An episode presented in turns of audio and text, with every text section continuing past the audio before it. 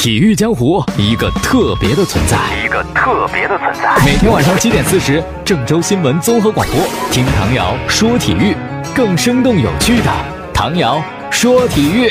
各位听众朋友，大家晚上好，还有蜻蜓的网友朋友，大家好，欢迎收听唐瑶说体育。昨天晚上有一场中超的补赛，原本是第七轮啊，到了现在才踢，是在上海的虹口体育场。那就是申花的主场呗，是吧？由申花主场对阵的是山东鲁能。上半场呢，申花踢得好一点，占有优势；下半场呢，鲁能踢得好一点，占有优势。但双方都没有破门得分，最终呢，比分是零比零踢平。比赛当中啊，裁判又成为焦点啊，还是错判漏判，判的不对的问题呗。嗯，比较有争议的一个是在六十分钟的时候，当时呢，王林拦截皮球的时候呢，手球了。呃，而那个时候呢，佩莱正带球冲击呢。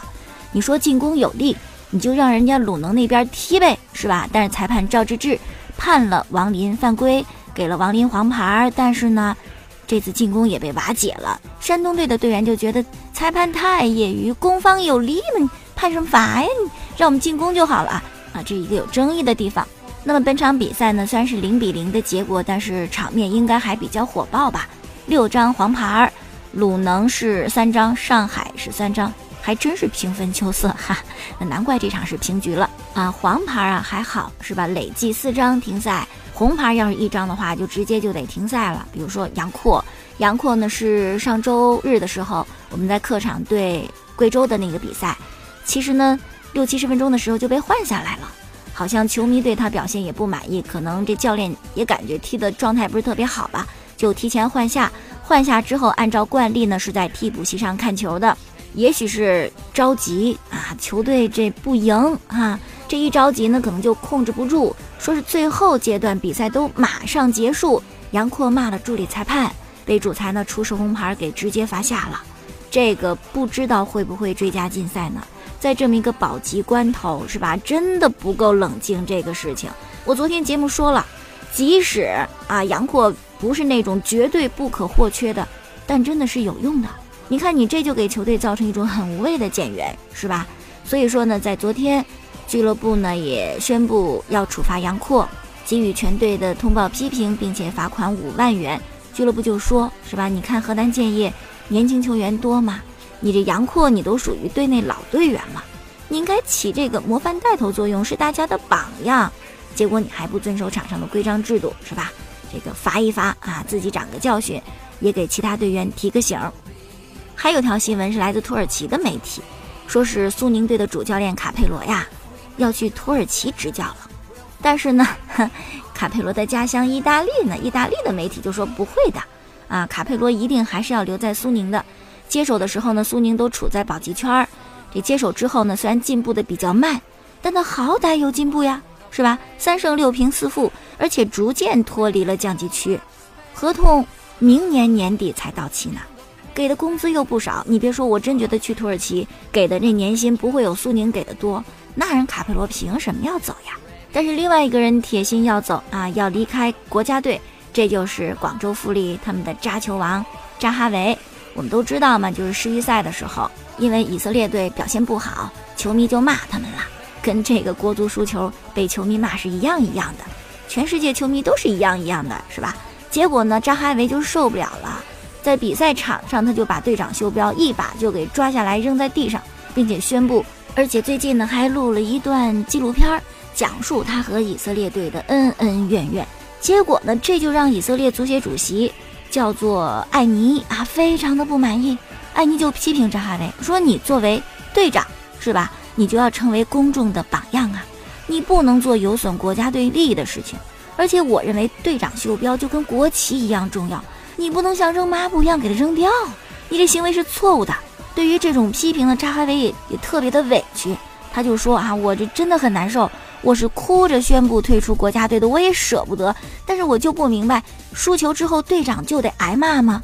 哎呦，扎球王，我觉得你在富力真的踢得挺好，进球也很多。确实球技是不错的，但我觉得你这个理解真的是有偏颇。我个人认为，是吧？如果一个球队这个整体出现一些问题，表现不好，没有赢球，球迷有怨气，真要是有骂的话，就要骂队长。哎，如果是我是队长，我还说你别骂我队友，你骂我就成。你作为队长就应该有此担当啊，这没什么不能理解的。真要是忍受不了，队长袖标给别人，是吧？那就没人骂你了。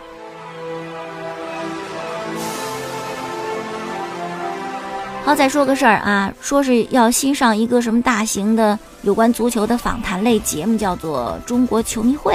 说这第一季呢是有六位曾经代表北京国安征战的功勋球员来参加录制，曹宪东、谢峰、韩旭、李红军、南方和杨浦。说其中多人呢还担任过国安队的队长，过去的运动生涯都是形象阳光、成绩斐然。退役之后呢还依然做着和足球有关的工作。我首先看到这个，我就。对于第一季的嘉宾，我稍微想吐槽，为什么都是来自北京国安一家俱乐部呢？是吧？你这是讨论北京足球还是讨论中国足球啊？说是二十五号，网络电视、电台、报纸都同步推出中国球迷会，大家也可以看看这节目到底怎么样啊？好，下面再说到的是内马尔和卡瓦尼之间的这个矛盾，就为了抢点球的主罚权。我的态度其实我昨天节目当中有比较明显的表示，就是我。比较支持卡瓦尼，我觉得就不该让，就得这么硬气。但是呢，你这么硬气下去的后果可能会比较严重，也许会走人。但是我真的觉得就不该让，凭什么是吧？而且据说卡瓦尼呢这么有底气，是因为有人撑腰啊，就是主教练埃梅里。据说呢，在赛季之前，因为内马尔来啊，姆巴佩也来，卡瓦尼就担心呢，我这下赛季还有我位置吗？就问着埃梅里，问主帅。艾梅里就说：“放心，你绝对还是正牌的中锋，一定是有你的位置。而且当这个事情出来之后，赛后发布会上，艾米丽是怎么说的？说我们定的第一点球手还是卡瓦尼。如果还有第二次踢点球的机会，那么交替进行，让内马尔来踢。所以呢，这应该是间接的就认定了卡瓦尼的这个队中第一点球手的地位。但是内马尔不干呐。”我身价二点二二亿欧元呐，显然我应该成为球队的头号进攻武器啊！连梅西都让给我点球，巴萨点球我都踢，哦，大巴黎的点球我踢不了，那怎么能够忍受？据说呀，这个内马尔还发飙了，就直接找到大巴黎的主席纳塞尔，就对他说：“我跟卡瓦尼无法共存，必须让他走人。”怎么办？难题交给了主席纳塞尔，怎么办？于是呢？今天赶紧召开紧急会议，纳塞尔包括体育总监亨里克，还有主帅埃梅里，还有两大前锋内马尔和卡瓦尼一起参加一个紧急的会议，就是商讨到底这个点球主罚权归谁的问题。那么目前媒体的猜测，或者他们认为最有可能的这个结论就是，说这主席亲自确定卡瓦尼是点球主罚第一人，第二才是内马尔。就跟之前埃米里说的啊，是轮流的主罚点球。据说这是暂时的一个商讨结果，最终会不会这么实施，我们再看吧啊！但是真心希望这个赛场上是吧，两个大牌抢点球、抢任意球主罚权的这一幕别再发生了，真的是让别人看笑话。不过呢啊，如果真是卡瓦尼第一点球手，这真的让内马尔 情何以堪，是吧？哎。而且我我估计啊，也就是这个赛季，为什么？因为我们之前也说过，是吧？一个豪门点的球队，他不可能让一个新来的球员就这么作威作福，踩在主席头上，踩在教练头上，踩在原来核心的头上，不能啊！那你这俱乐部就太软弱了。所以说呢，可能第一赛季就这么定啊，卡瓦尼第一，呃，内马尔第二。但是到了下赛季，可能就像我们之前猜测的，这个你保谁吧？你保未来的大牌球星，还是保这个卡瓦尼和主教练？弄不好，卡瓦尼和埃梅里同时都走人。好了，再说欧洲联赛的消息啊，今天凌晨，巴萨六比一大胜了埃瓦尔梅西大四喜，这是他整个巴萨生涯的第六个大四喜，就进了四个球。这样呢，他在诺坎普的进球可不是职业生涯整个进球数啊，只是在诺坎普这个球场的进球已经突破了三百个进球大关，达到三百零二个。比赛之后，梅西很开心，又可以把比赛用球拿走做纪念了嘛，是吧？他的脸书上上传了自己拿走比赛用球的照片，并且写道：“哟，又是一场胜利，继续前进。”大四喜其实是挺难的，梅西上一次的大四喜还是一三年的一月份，距离现在都快五年的时间啦。那么这场球呢，除了梅西闪耀之外啊，赛后评分给了梅西十分，还有一个人是不得不说呀，那就是保利尼奥。之前在恒大也是大杀四方，称之为“暴力鸟”，是吧？那足球就是一种暴力美学。后来巴萨要买，因为内马尔走人了嘛，是吧？急需补强啊。当时我们还觉得啥子眼光？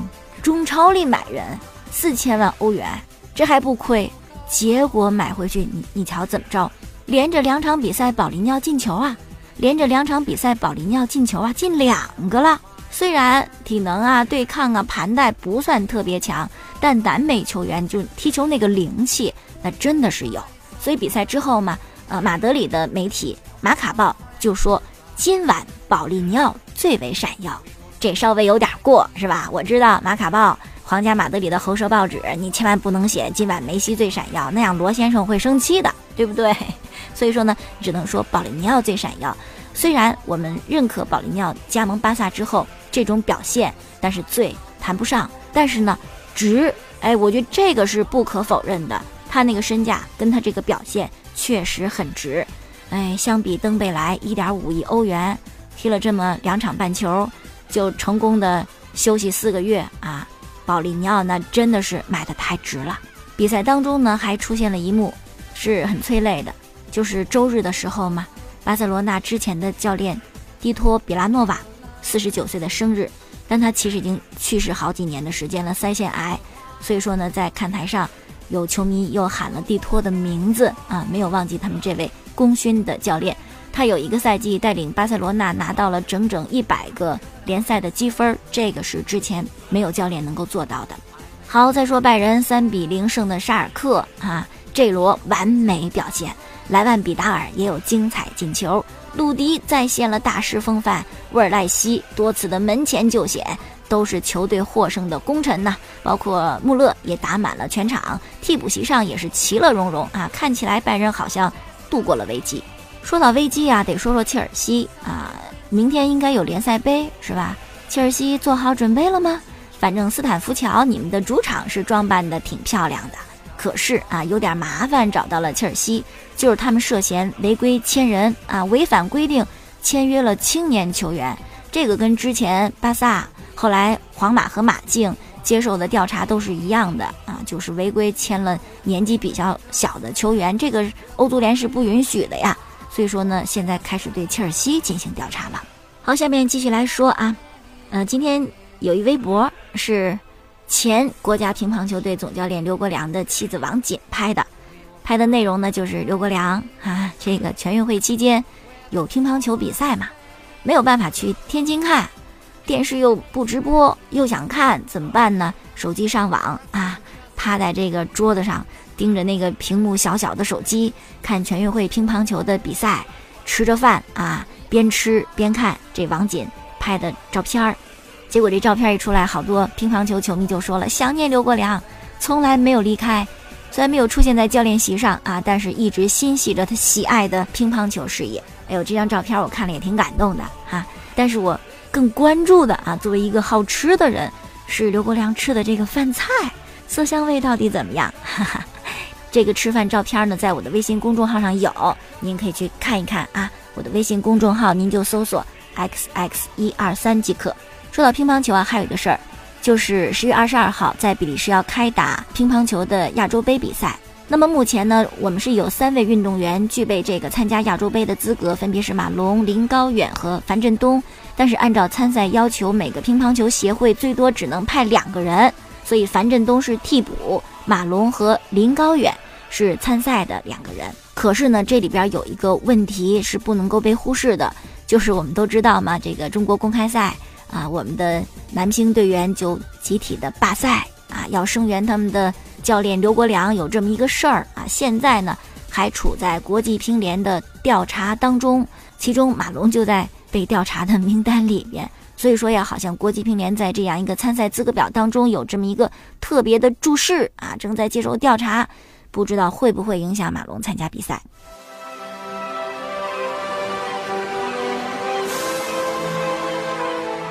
篮球方面的一个瑞士表的品牌泰格豪雅，昨天呢宣布跟 CBA 签署了合作协议。新赛季呢会推出官方的腕表和联赛官方计时表啊。以前 CBA 特别到了关键比赛老出事儿，什么计时表不走字儿了，停顿了啊等等的，出现这么多问题。希望豪雅加盟之后，这个赛场上的计时表最起码别出事儿了。接下来再讲到的是杜兰特昨天的一个事情。杜兰特嘛，很多球迷还是不能够理解为什么离开雷霆加盟到勇士。昨天呢，一位杜兰特的粉丝就在推特上艾特了杜兰特，问了他一个问题啊。这个粉丝就说：“哥们儿，我非常尊敬你，但是请你给我一个你离开雷霆队的真正理由，别说是要想赢得总冠军啊，是一个真正要离开的理由。”哎，没多久呢。杜兰特真的回复了，你看那推特账号，那就是杜兰特的。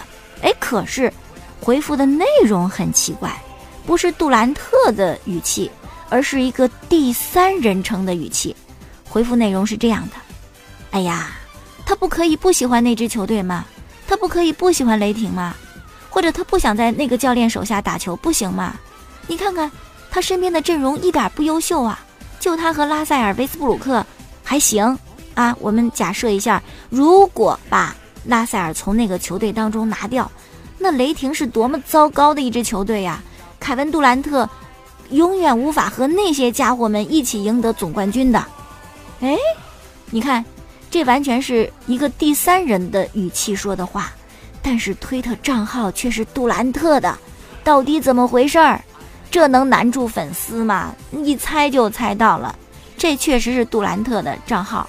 或者是杜兰特一个推特的小号，他看到那个粉丝的提问之后呢，就想冒充第三人为自己做一个辩护，可是呢却忘记切换账号了。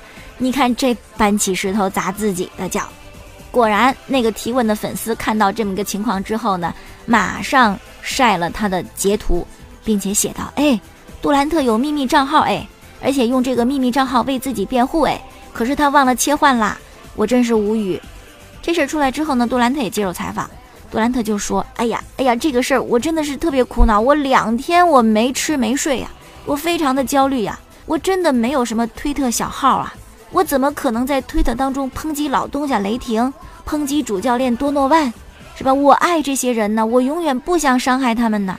你看，杜兰特还觉得自己特别的委屈啊，不承认，否认这个事情，还两天都没吃没睡。”没吃没睡，你能那么精神，在今天去参加一个活动，是不是在旧金山举行的一个活动，而且还登上了旧金山的杂志封面，没见你难受啊啊！那么最后呢，在参加旧金山这个活动的时候，杜兰特可能也觉得别再愚蠢了，这事儿根本瞒不住，是吧？圆不过去这个谎，于是呢，亲口承认，确实用了推特的小号为自己辩解，并且呢，为他的这个。错误行为道歉啊！说你看我特别喜欢用推特跟粉丝互动，所以呢我有一小号，但这次我后悔了啊！我不应该在互动当中提到我前任东家、前任主教练的名字，这很幼稚也很愚蠢啊！不是不是你不能说人家名字，是你别在背后说人坏话。那么关于这个杜兰特推特小号的事件呢，我觉得我们也应该有些思考，是吧？比如说我们。通过媒体啊什么看到对于球星的那种采访，那其实都是套路，都很程式化，都很彬彬有礼，是吧？回答的问题都没有什么漏洞可循。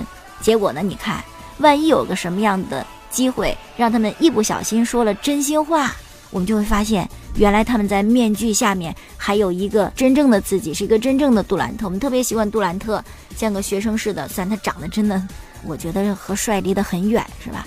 但是曾经有段时间，杜兰特背着双肩包啊，小学生似的彬彬有礼，很和善的接受采访。但现在我们最起码知道，在那样一种人设之下，还有一个更真实的杜兰特存在。好，再说一说欧文，是不是也很真实呢？他前段时间也接受采访，为什么要离开骑士，并且呢没有给詹姆斯说？